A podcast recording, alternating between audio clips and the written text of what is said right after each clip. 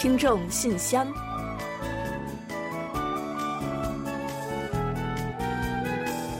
传递温情，分享感动。听众朋友们好，我是李璐，欢迎收听《听众信箱》节目。听众朋友大家好，我是婉玲，非常高兴啊，又跟大家相会在《听众信箱》了。前几天呢，北京下了新年的第一场大雪，让很多人感到非常的惊喜。嗯没错没错，朋友圈简直都被刷屏了。是啊，呃，不过呢，韩国前几天的天气啊，也是挺让人意外的。嗯但是呢，不是因为下雪啊，而是因为连着下了几天如春雨般的冬雨。没错，要说这样的季节下起连绵雨啊，真的是挺罕见的哈。嗯京东呢又是雨水尤其的多，虽然气候呢正值隆冬，但是气温整体偏高，所以啊，首尔到现在呢连一场像样的雪都还没下过呢，是啊，到目前为止呢，首尔的积雪量是零啊。零啊。嗯，往年十二月结冰的汉江呢，到现在也都还没有冻上。嗯，不过要是相比济州啊，这就算得上是小巫见大巫了。哦，您知道吗？前几天济州岛的温度呢，一下子飙升到了二十三度，这是自自一九二三年以来一月的最高纪录了。据说连花儿都开了呢，不少人呢还穿着短袖儿去赏花了哎。呦喂，真是够稀奇的了、啊。对啊，这也说明了气候异常了吧？呃，不过呢，我还是希望啊，在冬天结束以前呢，能来一场真正的降雪，要不然呢，这个冬天过得也太缺少点味道了吧？嗯，说的是啊，春天有春天的美，冬天呢也有冬天的好，一个季节有一个季节的美好，所以呢，我们四季的美好都不应该错过的。没错，好的，接下来就让我们一起来看看今天的听众信箱为大家伙儿准备了哪些美好吧。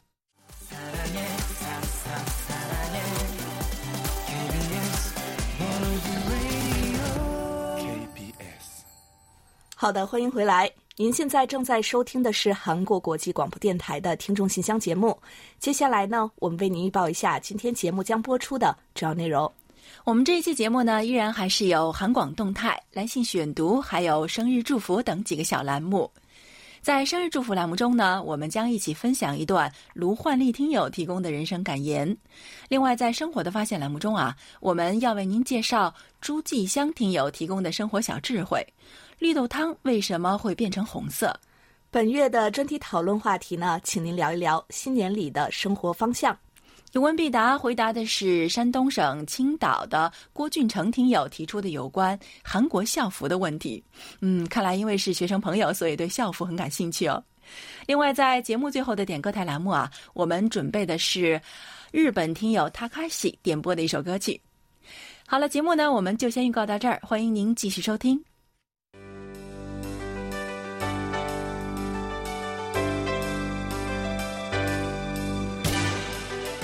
听众朋友，欢迎进入今天节目的第一个环节——韩广动态。在环节的开始呢，我们还是要再来介绍一下新年度的监听员名单。今年呢，我们仍将有二十位新老朋友帮助监督韩广的播出效果和服务情况，为我们反馈建议和意见。嗯，这二十位朋友呢是林向贤听友、单金海听友、李雪听友、王丽听友、卢焕丽听友、楚昌荣听友、姚德才听友，还有郭慧明听友。另外呢，还有朱坚平听友、薛飞听友、黄耀德听友、赵亚东听友、李健听友、李洪武听友、宋之星听友，以及李可月听友、冯杰听友、梅林听友、陆银虎和刘畅听友。嗯，这二十位朋友呢，来自大江南北。那新的一年中呢，就要麻烦各位在您所在地区呢，为我们站站岗，及时呢向我们反馈各种收听情况。在此呢，希望在这里提前向大家致上谢意。同时呢，我们也呼吁每一位监听员和所有的听众朋友呢，都能积极参与我们的节目互动，把我们的信箱节目搞得活跃多彩。嗯，拜托大家了。另外呢，今年我们听众信箱呢还将设置年末四大奖的哦，为一年来积极来信和参与专题讨论、积极发送收听报告、积极参与我们全方位互动的听友送上精美的奖品。而且啊，今年的综合奖分量呢会尤其重，非常值得期待哦。嗯，同时啊，我们的节目呢，从本月开始啊，还将新设每月一次的最佳来信参与奖，送给每月参与来信和专题讨论以及发送收听报告总次数最多的听友。呃，这个灵感呢来自卢焕丽听友的建议，谢谢您哦。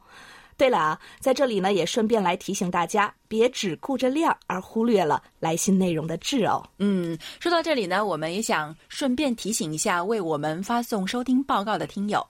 近期呢，我们发现通过官网在线上传送收听报告的部分听友呢，没有填写收听器材、频率、收听效果等部分的信息，只填写了姓名和邮箱等等。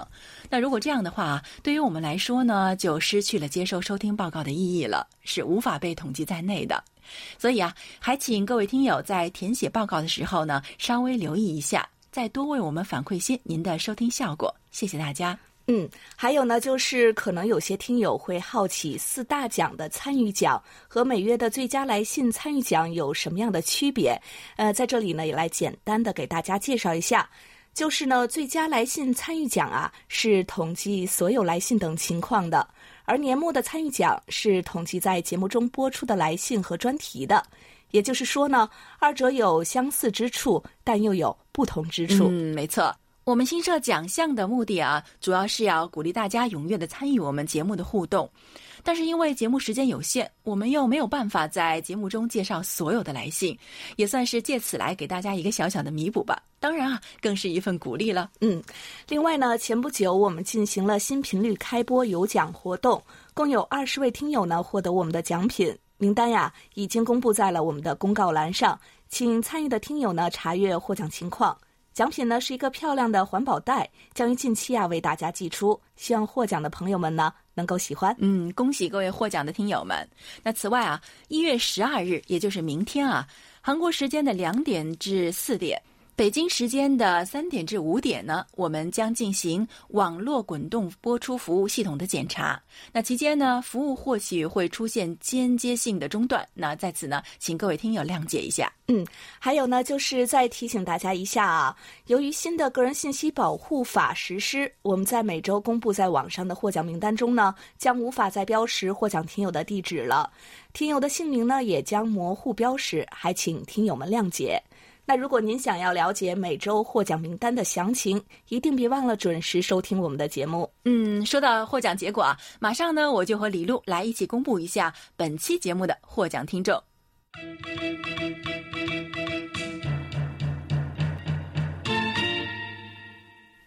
幸运听众是北京市的周鹏飞听友，热心听众是吉林省的卢雷听友。接下来呢，我来公布本期参与奖的获奖听众，他们是广西省的陆建东听友、福建省的陈哲迅听友以及福建省的陈义林听友。嗯，恭喜以上获奖的朋友们，衷心感谢你们对于韩广节目的关心和支持。当然呢，也希望广大的听众朋友们多多支持我们的节目，给我们多来信、多反馈和我们多互动。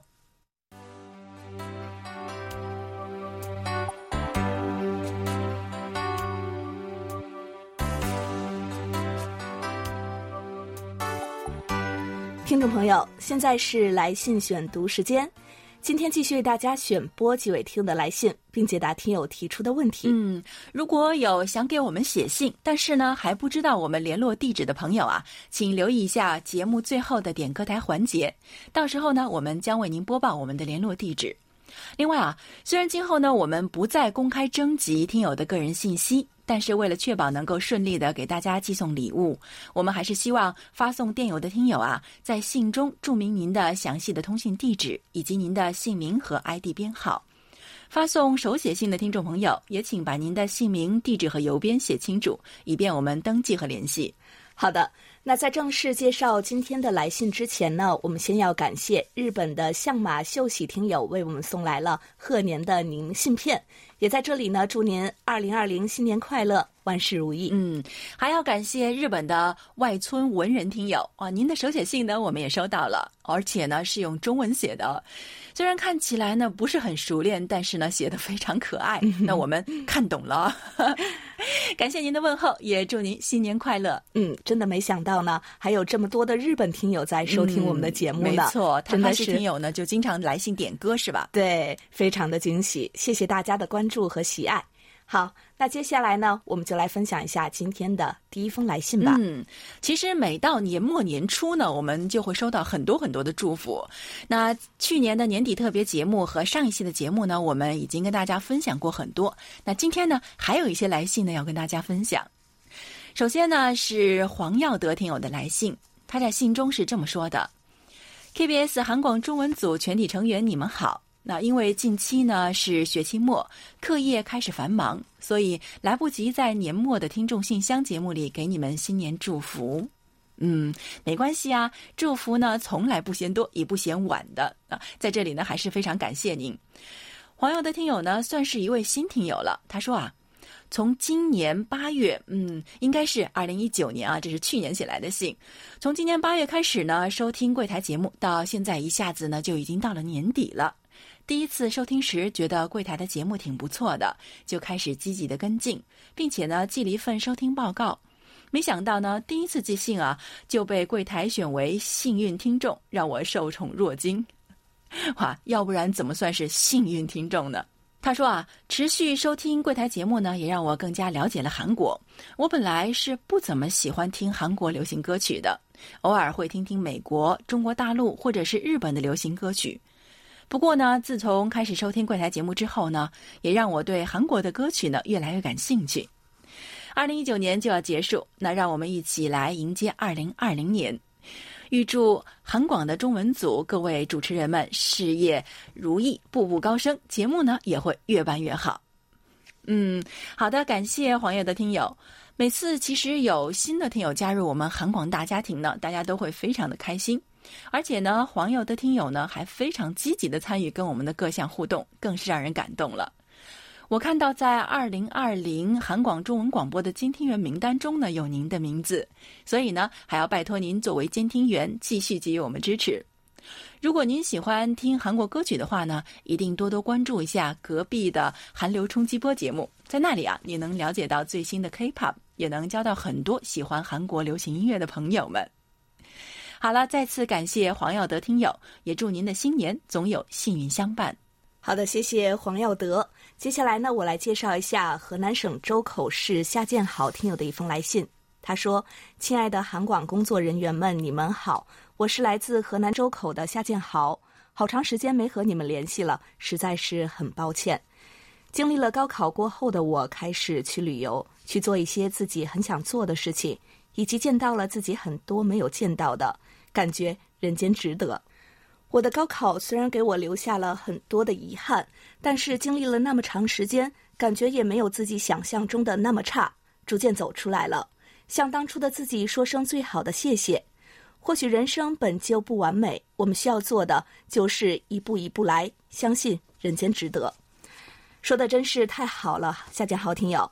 嗯，我想啊，高考再重要，也不过是人生中的关卡之一。或许呢，时过境迁，如今再回过头去看呢，已经不值一提了。因为人世间呀，有太多太多的美好，还值得我们去探索、去发现。这个道理呢，我想你懂了，也希望同样受此困惑的朋友呢，也都能懂。不妨呢，像夏建豪听友这样啊，世界这么大，去看一看，一定会有不一样的体会。夏建豪听友所有的努力呢，都是值得肯定的，所有的努力呢，也都不会白费的。很高兴看到你对自己的肯定，我觉得呢，这样的你未来一定会更棒、更优秀的。夏建豪听友还在信中说，希望经过了那么长时间，韩广工作人员们一切安好，身体健康，工作顺利。二零二零也到了，希望我们一起努力，希望韩广越办越好。现在我在江苏上大学，上大学后我的所有联系方式发生了变化，希望不会引起你们的不满。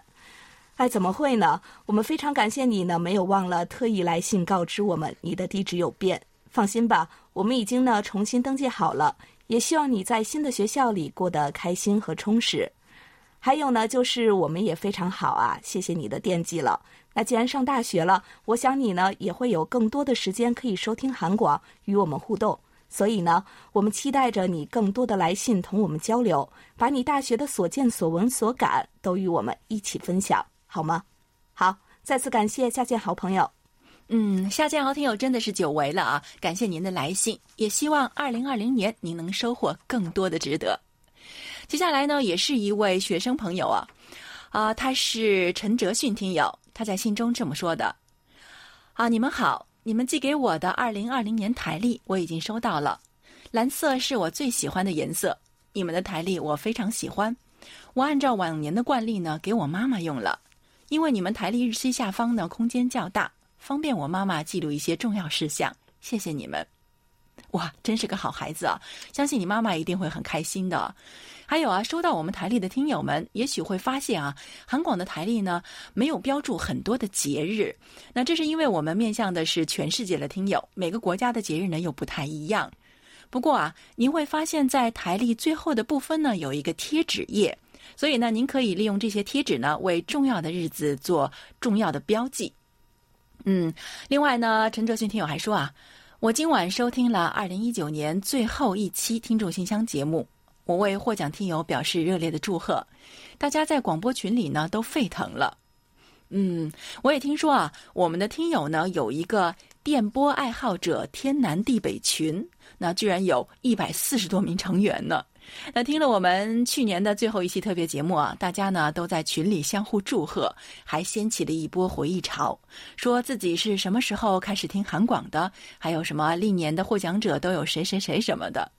所以呢，在这里呢，我们也再次恭喜四位获奖者，也希望呢大家继续支持我们的节目，只要跟我们多联系，保持互动，那么今年的四大奖得主也许就是您呢。陈哲迅听友在最后还说啊。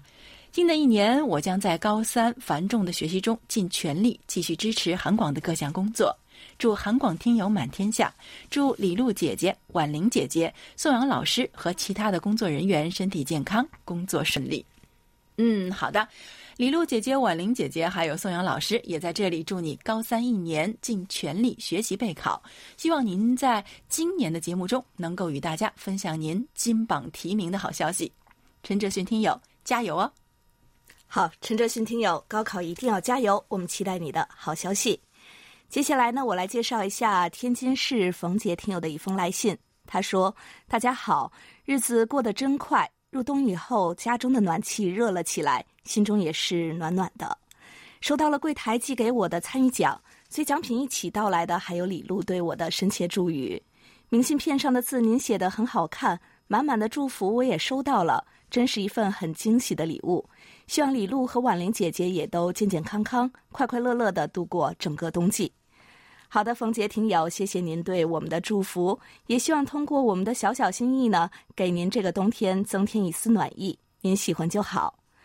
冯杰听友呢，在信中还谈到了前段时间掀起话题的八二年生金智英。他说：“最近我在抽空看《八二年生金智英》这本书，还没有读完。”也知道韩国上映着这部电影，虽然中国和韩国在文化方面有相似之处，但也有些不同之处。特别是对于现代女性而言，在韩国的地位感觉还是有一点点低，以至于这本书和电影会受到某些人的打压。我相信，总有一天旧观念会被取代，女性能顶半边天的思想也会受到那些人的认可。毕竟，世界需要男人和女人携手共创，才会变得更加美好。嗯，没错啊，这个世界呢需要男人和女人一起来创造。其实呢，现如今韩国社会女性地位呢已经有太多的变化了，正所谓不可同日而语啊。这也是像我这样生活在韩国的女性呢所亲身感受到的。嗯，我想呢，随着两性平等理念的不断推广，人们认知的不断提升，总有一天呢，韩国也会迎来一个真正公正和公平的社会的。另外呢，冯杰听友啊，还有一封来信，他在信中呢是这样说的：“大家好，上周收到了柜台寄来的二零二零年台历，非常的开心。每到年底呢，期盼着新台历的到来，心情也是格外激动。平时看古装韩剧时，就觉得韩服和装扮的配饰非常的美，特别的精致。在这次的台历中，也看到了一些韩国传统物品，也是令我大开眼界。”啊，看来呢，喜欢我们台历的朋友啊，还真的是不少啊。呃，我想呢，大家从这次我们出版的这个台历中呢，可以感受到更多的韩国的美。冯杰听友还说呢，至今我所在的地区还没有看到雪，上个月有的地方下了一点点，冬天没有雪就不算完美了。知道前阵子韩国已经下过雪了，希望大家呢都注意身体，出行顺利。呃，刚才呀，我们也说过了啊，今年的首尔呢，降水确实是比较的丰富的，也为干燥的季节呢增加了不少的湿润。但是啊，雪就比较的罕见了，有雪呀，才有冬天该有的样子吧。真的希望呢，早一点下一场有模有样的雪。同时呀，我也是非常怀念小时候堆雪人、打雪仗的美好时光的。我想冯杰听友也是如此吧。好，再次感谢您。好的，接下来呢，要跟大家分享宋志新听友写来的两封信。他在第一封信中说啊：“亲爱的韩广各位家人，大家好！哇，家人这个称呼让人觉得好温暖呢。没错啊，我们不是小姐姐 就是家人，好高兴哦。首先呢，要给大家送上新年的祝福，祝大家在二零二零年工作顺利。喜闻韩广新开了幺五五七频率，方便了华南地区的听友收听韩广，非常的感谢。”前不久，我收到了韩广寄来的奖品和台历，非常的精美。由于工作原因，日程我们常常会安排的比较紧凑，所以呢，时常需要进行日程规划。韩广台历的特点是每天都有一个很大的方格，可以记录日程。每天来到自己的工位上，第一眼看到的就是韩广的台历，一天的工作安排和教学安排就了如指掌了。十分感谢韩广贴心的设计。哇，喜欢韩广台历的朋友真的挺多啊！宋之音听友喜欢韩广台历的原因跟陈哲迅听友的妈妈是一样的。那其实我自己呢，是自从有了智能手机之后呢，一直使用手机里的日历。看了大家的信之后啊，才瞬间理解了李璐办公室上那本台历为什么被写的密密麻麻的。嗯，确实啊，现在很多人呢都跟我说：“哎呀，既然有手机了，怎么还用台历呀？”但是呢，我还是很怀念这种用笔写在台历上记录日子的这种感受的。嗯，而且韩广的台历也的确是跟朋友们说的一样啊，就是那个空白比较大，写起来比较方便一些，没错，真的很实用。嗯，所以啊，我前两天也申请了一本拿回家，感。觉还挺不错的。那当然，对于我们的听友来说啊，韩广的台历呢，还有另外一层含义，那就让它代表我们伴随在您的身边吧。宋志坚听友呢，在第二天啊，又写来了一封信。他说啊，转眼间已经来到了二零二零年的第二周了，仿佛昨天大家还都沉浸在新年的喜悦中。从去年到今年，我的各项工作也取得了很大的进展。有不少同学纷纷被高丽大学、延世大学、成均馆大学等著名高校录取。有数十名同学通过在北京语言大学的短暂学习，从韩语零基础达到了初级的水平。嗯，啊，我想作为一名老师啊，最开心的应该呢就是看到学生们都学有所成，都能在学习上实现自己的目标了。所以宋老师回顾过去的一年，一定会非常的欣慰吧。感谢您为培养韩中人才做出的努力，也祝您在新的一年同样能够桃李满天下。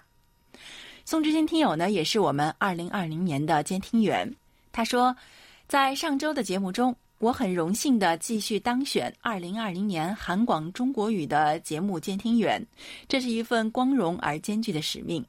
我会在我的学生群体中继续宣传韩广，推荐韩广，为韩广在二零二零年的新时代发展中贡献自己微薄的力量。最后，祝愿韩广节目越办越好，听友越来越多，人气越来越旺。嗯，好的，谢谢宋志新听友的祝福，也感谢您为我们的宣传。新的一年呢，当然还要拜托包括宋志新听友在内的各位监听员们，让我们携手同心，把韩广的节目办得更好、更精彩。好的，谢谢宋志新听友。新的一年了，也期待您呢更多的来信和我们互动。好。那再次感谢今天来信参与我们节目的所有的听众朋友。因为时间关系呢，本周的听众来信就先介绍到这里。下面呢，让我们一起进入一周最甜蜜的单元——生日祝福，为下一周过生的听众朋友们送去我们最美好的祝愿。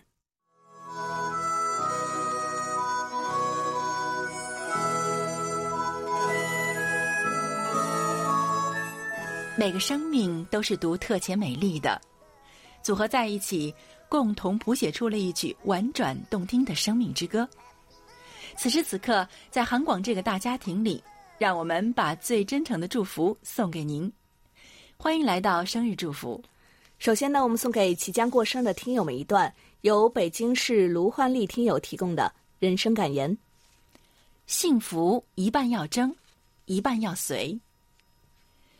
遇到爱你的人。学会感恩；遇到你爱的人，学会付出；遇到你恨的人，学会原谅；遇到恨你的人，学会道歉；遇到欣赏你的人，学会笑纳；遇到你欣赏的人，学会赞美；遇到嫉妒你的人，学会低调；遇到你嫉妒的人，学会转化；遇到不懂你的人，学会沟通；遇到你不懂的人，学会理解。好的，感谢卢焕丽听友与我们分享刚才这段话。同时呢，我们也借着这一段话，祝福下一周过生日的听众朋友们生日快乐。接下来呢，我们就把这一首由 Bix 演唱的《谢谢你的出生》送给一月十一日到一月十七日过生日的所有听众朋友们，衷心祝福你们每一天都快乐，每一天都有好心情。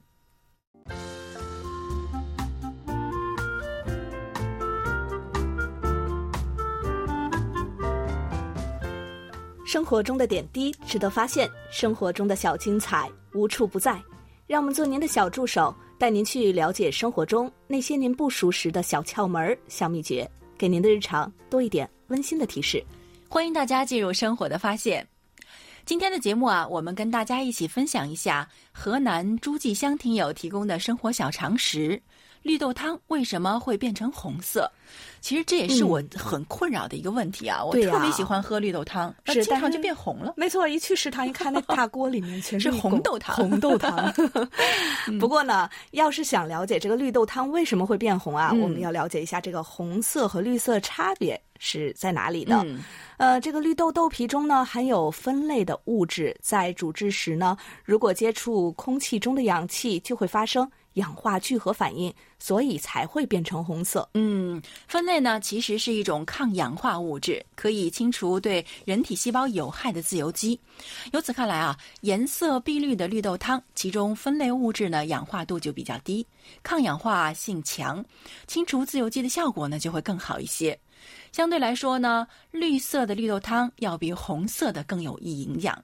嗯，那有办法来阻止绿豆汤变红吗？这里呢，也来给大家解答一下啊。绿豆汤变红呢，主要是氧化反应造成的，所以呢，只要解决了氧化的问题，就能使绿豆汤保持绿色了。嗯，是的，通常啊，影响绿豆汤氧化的主要因素呢，有汤水的酸碱度和空气中的氧气含量。所以呢，您不妨尝试一下这两招啊。第一呢，就是使用高压锅来煮绿豆汤。氧化反应呢是需要氧气的参与的，使用高压锅呢就可以很好的隔绝锅外面的氧气，阻止绿豆中的酚类物质氧化聚合产生红色物质。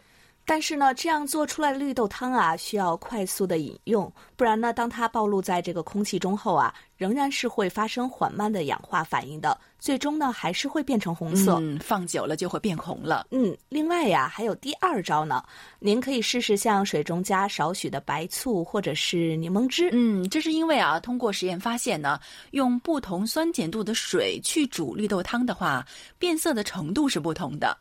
如果用酸性自来水煮的话呢，变色就小一些；那微碱性的自来水煮呢，就会变色非常迅速了。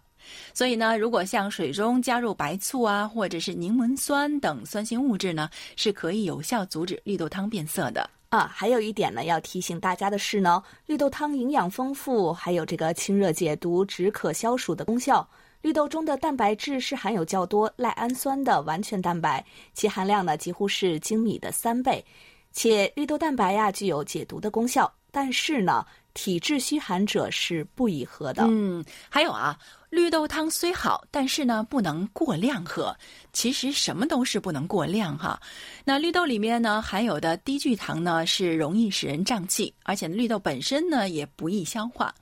从医学的角度来说啊，绿豆呢性凉啊，多喝的话呢会影响脾胃，所以啊，体质虚寒的人要少喝绿豆汤，避免腹泻或者是消化能力降低。嗯，没错，过犹不及，大家呢一定要结合自身的情况来考虑，是不是要喝一些这个绿豆汤。嗯，是的。嗯，好，听众朋友，那以上呢就是我们在今天生活的发现栏目中介绍的内容了。在此呢，也感谢诸暨乡听友的精彩分享。Yeah, yeah. yeah. KBS World Radio. Let's go. Yeah, yeah. 함께 즐겨요. Oh, yeah. 우리 모두 다 함께. Let's have a good time together. La la la la. KBS World Radio. 好的，欢迎回来。这里是韩国国际广播电台的听众信箱节目。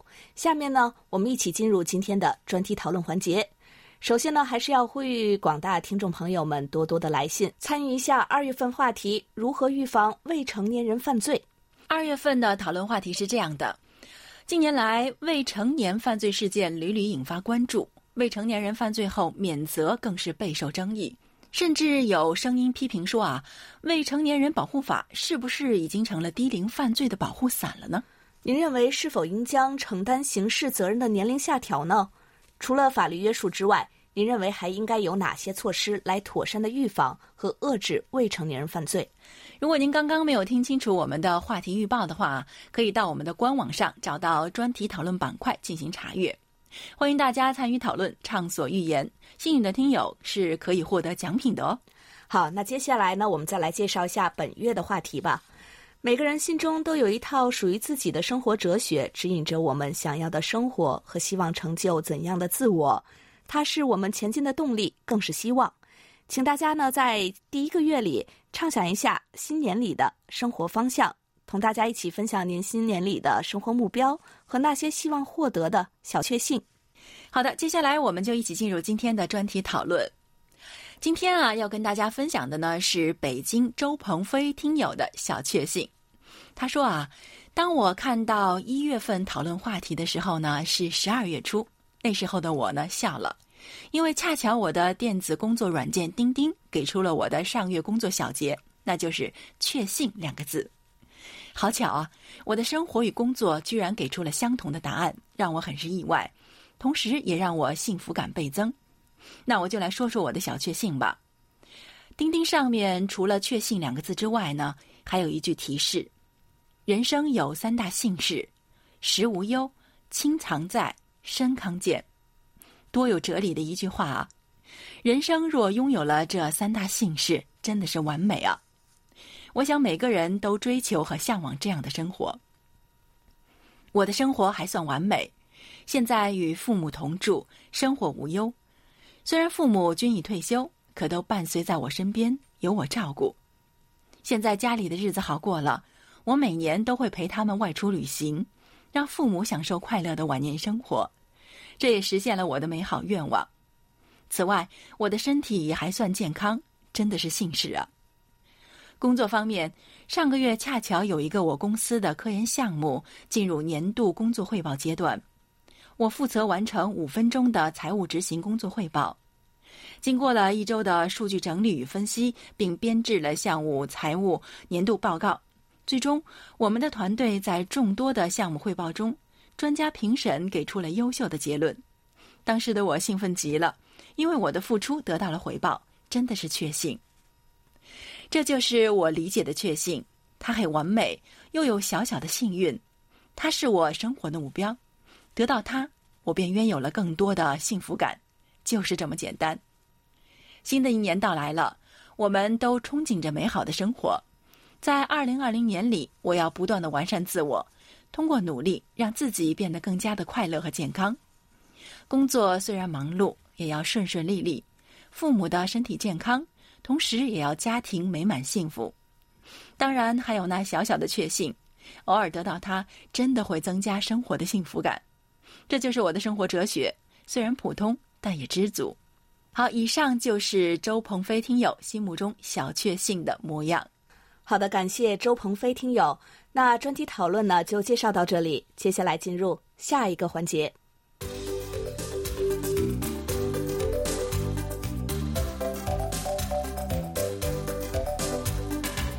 有问必答。今天我们请洪一贤来回答山东省青岛市郭俊成听友提出的问题。他的问题是，请一贤老师介绍一下韩国的校服。好，那接下来呢，我们就请一贤来回答郭俊成听友提出的问题。听众朋友，大家好，我是易贤，今天我来回答郭俊成听友提出的问题。韩国校服的历史呢，往长里说约有六百年的历史，往短里说也至少有一百三十年。韩国校服的始祖可以追溯到朝鲜王朝时代成军馆的儒生穿的青金服，现代式的校服呢，则始于十九世纪末。当时呢，美国基督教派遣传教士来到韩半岛，将新教传入韩国。当时呢，外国宗教是不能随便展开传教活动的。于是呢，美国传教士们为了传教，凭借医学、现代教育等西方文明，积极在韩国办医院与学校。梨花学堂和培才学堂就是美国传教士最初在韩国成立的学校了。一八八六年，女校梨花学堂的女生们穿上了韩式的红色裙装，这就是韩国最早的现代式校服了。男生的现代式校服呢，则最早出现在一八八九年，培才学堂的男生们一律身穿黑色校服。据说这款校服与当时日本男生的校服相近。一九零七年，书名女子学校的女生们最早穿上了西式校服。在日帝强占时期，韩式校服呢一度被禁止，西式校服大为盛行。独立以后，到一九六八年，韩国初高中的校服按照学校各有特色，可还是以日式校服为主。一九六八年，为了消除学校之间的差别，政府呢统一了初高中的校服，女生是白衬衫搭配黑色裙子，男生则是黑色或灰色校服。韩国呢，还自一九八三年到一九八五年这三年期间实行校服自律制度，在这段时间，初高中都没有校服，学生们便穿着便服上学。可是这个制度呢，抵触了社会情绪，因此自一九八六年以来，学生们开始重新穿上了校服上学。随着社会的发展呢，自二十一世纪以来，校服开始追求线条美了，从此品牌校服渐成气候。可这种校服穿起来不舒服，所以呢，近些年来还掀起了校服舒适化的潮流，有的学校还出现了夹克校服。还有帽衫校服等等，又舒服又不失时尚。在校服改革方面动脑筋的学校也越来越多，校服的变身进度呢也在越来越快了。好，听众朋友，今天给大家介绍到这儿，希望郭俊成听友满意。我们下次再会。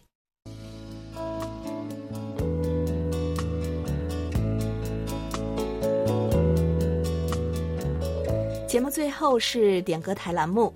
日本的塔卡西听友来信说，今天呢来信希望点播一首韩国女团女朋友演唱的《Sunrise》。嗯，非常感谢塔卡西听友啊，这经常来信点歌，不仅送给听友们，还让我们也跟着觉得很幸福。那稍后呢，我们就为大家送上这首好听的歌曲。另外，在欣赏歌曲之前啊，我们要再次提醒大家，您可以在应用市场下载我们的 APP。KBS World Radio On Air 和 KBS World Radio Mobile，利用手机呢或者是平板电脑来收听我们韩广的各档节目。同时呢，我们也再来播报一下韩广的联系方式。来信请寄韩国首尔市永登浦区汝矣岛洞汝矣公园路十三号 KBS 韩国国际广播电台中国语组收，邮编是零七二三五。嗯，当然呢，您可以发送电子邮件给我们了，地址是 Chinese at。Kbs 点 co 点 kr，上网收听的听众朋友们，请一定记住我们的网址：word 点 kbs 点 co 点 kr。如果想一键进入我们的页面，您可以加一个斜杠，再加上 Chinese。好了，听众朋友，那到此呢，本期听众信箱节目就在女团女朋友演唱的《Sunrise》这首歌曲中结束了。非常感谢大家将近一个小时的陪伴。同时呢，也要感谢参与今天节目的各位听友，与大家共享您的所见所闻所感。嗯，当然也非常欢迎大家继续给予我们鼓励与支持，给我们多来信，多提宝贵的意见和建议。好，伴随着美妙动听的歌曲，我们韩国国际广播电台一个小时的中国语节目呢，就全部播送完了。主持人婉玲和李璐在韩国首尔，祝大家周末快乐。我们下周再会。